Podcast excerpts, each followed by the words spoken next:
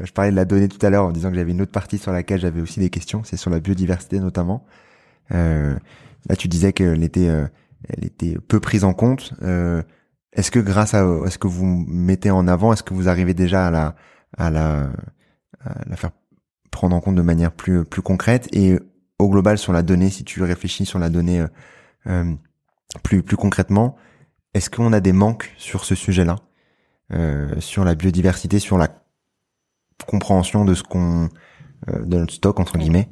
Euh, et, euh, des, actions qu'il faut mettre en place du coup bah, En fait, la difficulté sur la biodiversité, c'est que, enfin, on est un peu aujourd'hui sur la biodiversité là où on en était euh, il y a dix ans sur le carbone.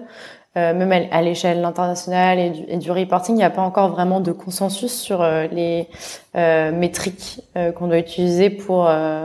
pardon, pardon, je fais du franglais, c'est horrible. mais les indicateurs qu'on doit utiliser même pour reporter, ils sont pas encore totalement choisis. Et donc du coup, donc il y, y a, cette première difficulté. Puis ensuite le fait qu'aujourd'hui il y a une donc il y a une réglementation de plus en plus stricte qui oblige les acteurs financiers à à reporter notamment en France euh, sur l'article 29 euh, sur les risques qui sont liés à la biodiversité. mais aujourd'hui, les données, elles sont très peu disponibles en fait parce que, bah, ce que je disais, les indicateurs ils sont en train de s'inventer.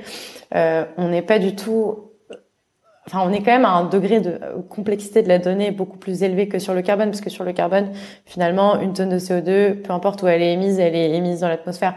Euh, là, euh, la biodiversité, en fonction de chaque site, il va y avoir des, des enjeux euh, locaux différents, etc. Donc, on est aussi sur une donnée qui est plus complexe.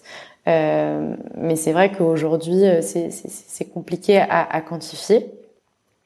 Et nous, aujourd'hui, chez Carbon Cat Finance, on a développé une méthodologie, donc en partenariat avec CDC Biodiversité, pour essayer de commencer à estimer ces impacts à partir des investissements, mais c'est vrai. Donc euh, c'est vrai qu'aujourd'hui, pour l'instant, c'est cette méthodologie, elle reste encore euh, statistique, euh, même si elle a des données réelles pour toutes les données qui sont liées au changement climatique. Et là, on est de plus en plus en train de développer une méthodologie qui va être, on appelle ça bottom-up, c'est-à-dire qui va partir vraiment du reporting des entreprises et de données réelles des entreprises pour calculer des impacts qui soient beaucoup plus précis mais on, se heurte aujourd'hui à la difficulté de la disponibilité de la donnée, quoi.